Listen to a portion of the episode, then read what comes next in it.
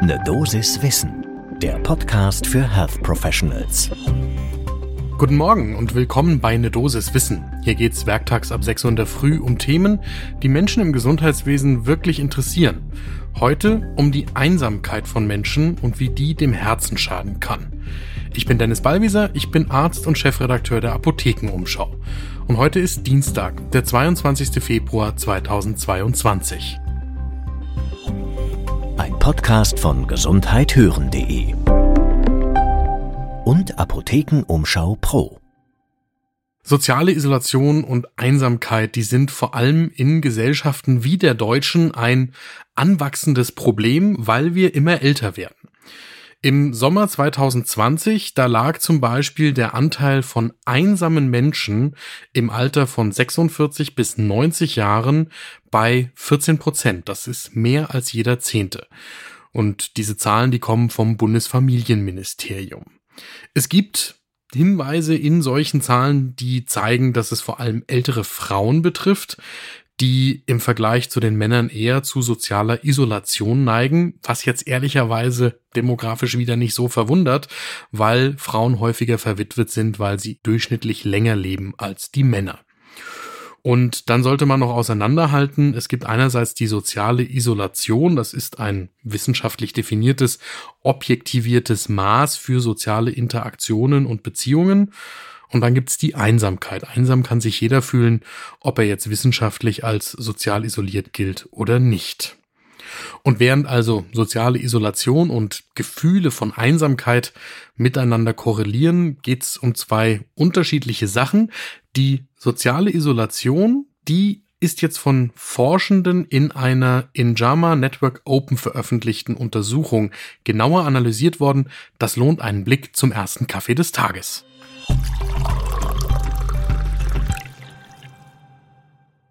Für ihre Studie haben Natalie Golaschewski und Kolleginnen Daten aus der Women's Health Initiative Extension Study 2 ausgewertet. Und ich möchte ein Wort über die Women's Health Initiative verlieren. Das ist eine dieser US-amerikanischen Großstudien, die in den 1970er Jahren gestartet worden sind, mit der Finanzierung typischerweise durch die US National Institutes of Health und in denen Hunderttausende von Personen untersucht worden sind, wie zum Beispiel auch in der Framingham Study. Women's Health Initiative, da gibt's mittlerweile eben mehrere Verlängerungsstudien und hier in dieser Analyse sind solche Daten untersucht werden. Wer das genauer wissen will, die Hintergründe von den Studien, wir verlinken das in den Show Notes. Mit etwas Ruhe lohnt sich das Nachlesen. Aber jetzt zu den aktuellen Daten. In dieser Analyse sind Daten von rund 60.000 Frauen mit einem mittleren Alter von 79 Jahren ausgewertet worden, die zu Beginn der Studie noch keinen Myokardinfarkt oder Schlaganfall erlitten hatten und auch nicht unter einer koronaren Herzkrankheit litten. Jetzt wurden die soziale Isolation, also das wissenschaftliche Konstrukt und die individuell empfundene Einsamkeit mit Hilfe von validierten Fragebögen abgefragt.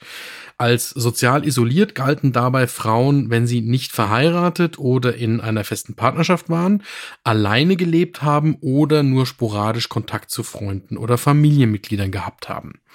Als einsam galten die Teilnehmerinnen, wenn sie sich oft isoliert oder von anderen ausgeschlossen gefühlt haben und es ihnen häufig subjektiv an Gesellschaft gemangelt hat. Der primäre Endpunkt der Studie, das waren die schweren Herz-Kreislauf-Erkrankungen, also zum Beispiel eine KHK, ein Schlaganfall oder der Tod durch eine Herz-Kreislauf-Erkrankung. Dann haben die Forschenden die Daten kontrolliert auf Faktoren wie Alter, Lebensstilfaktoren wie Ernährung, Bewegung, Alkohol, Tabak, ethnische Zugehörigkeit, das Bildungsniveau oder auch das Vorhandensein von Depression oder Diabetes. Und außerdem haben sie versucht zu überprüfen, ob eine ebenfalls im Fragebogen erfasste soziale Unterstützung diese Auswirkungen von sozialer Isolation oder Einsamkeit vielleicht aufwiegen kann. Also wenn Befragte angegeben haben, jemand, auf den man sich verlassen kann, der einem zuhört, wenn man reden muss, der ist da für mich, ob das irgendwie diese negativen Wirkungen von Isolation und Einsamkeit aufwiegen könnte. Zu den Ergebnissen. Eingeflossen in die Analyse sind mehr als 180.000 Personenjahre mit insgesamt knapp 1600 schweren Herz-Kreislauf-Ereignissen. Und das Risiko für solche Ereignisse wurde durch soziale Isolation um fast ein Fünftel, 18 Prozent, und durch Einsamkeit um 14 Prozent erhöht. Wenn die forschenden Faktoren wie das Gesundheitsverhalten der Frauen berücksichtigt haben, dann ist das Risiko immer noch durch soziale Isolation um 8% und durch Einsamkeit um 5% erhöht gewesen. Und Frauen, die nach diesen Analysen stark isoliert waren und sich zusätzlich sehr einsam gefühlt haben, die hatten im Vergleich sogar ein um 27 Prozent höheres Risiko für das Auftreten schwerer Herz-Kreislauf-Ereignisse. Also mehr als ein Viertel höheres Risiko. Wenn man die Lebensstilfaktoren und die Begleiterkrankungen herausgerechnet hat, dann hat sich das erhöhte Risiko zwar reduziert, aber blieb immer noch bei 13 Prozent. Und bedauerlicherweise, die abgefragte soziale Unterstützung hat an diesen Zusammenhängen nur wenig geändert, das war nicht signifikant. Es gibt auch Erklärungsansätze für diesen Zusammenhang zwischen Isolation und Einsamkeit auf der einen Seite und die kardiovaskulären Ereignisse andererseits. Zum Beispiel haben Frauen mit hohen Werten für Isolation und Einsamkeit mit einer höheren Wahrscheinlichkeit auch eine Diagnose Diabetes oder Depression und von denen raucht auch ein höherer Prozentsatz und ist weniger körperlich aktiv.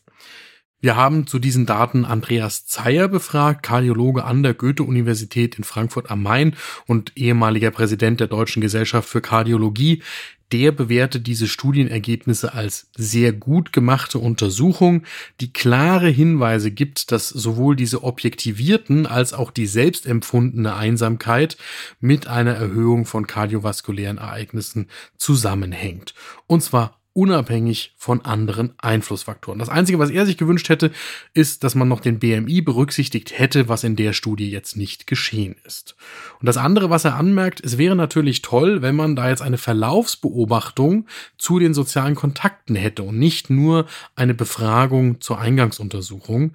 Er geht davon aus, dass das die Daten noch verschlimmert hätte, weil ja die Einsamkeit mit zunehmendem Alter vermutlich weiter abnimmt. Die aktuelle Studie, die bestätigt das, was man auch schon aus anderen Langzeitstudien geschlossen hat. Da gibt es zum Beispiel auch Ergebnisse aus Längsschnittstudien, die gezeigt haben, dass sozial isolierte und einsame Menschen eher zum Rauchen, zum Alkoholkonsum, zu körperlicher Inaktivität und zu schlechter Ernährung neigen.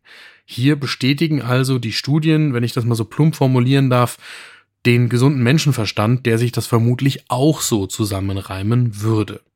Es gibt auch Hinweise, dass Isolation und Einsamkeit zu neuroendokrinen Fehlregulationen führen können und die Hypothalamus-Hypophysen-Nebennierenachse aktivieren, das sympathische Nervensystem, was dann wieder zu verstärkter Entzündung, zu oxidativem Stress und zur Entwicklung oder Verschlimmerung von Atherosklerose und zur Erhöhung des Blutdrucks führt, was dann alles wieder das Risiko für Herz-Kreislauf-Ereignisse erhöht.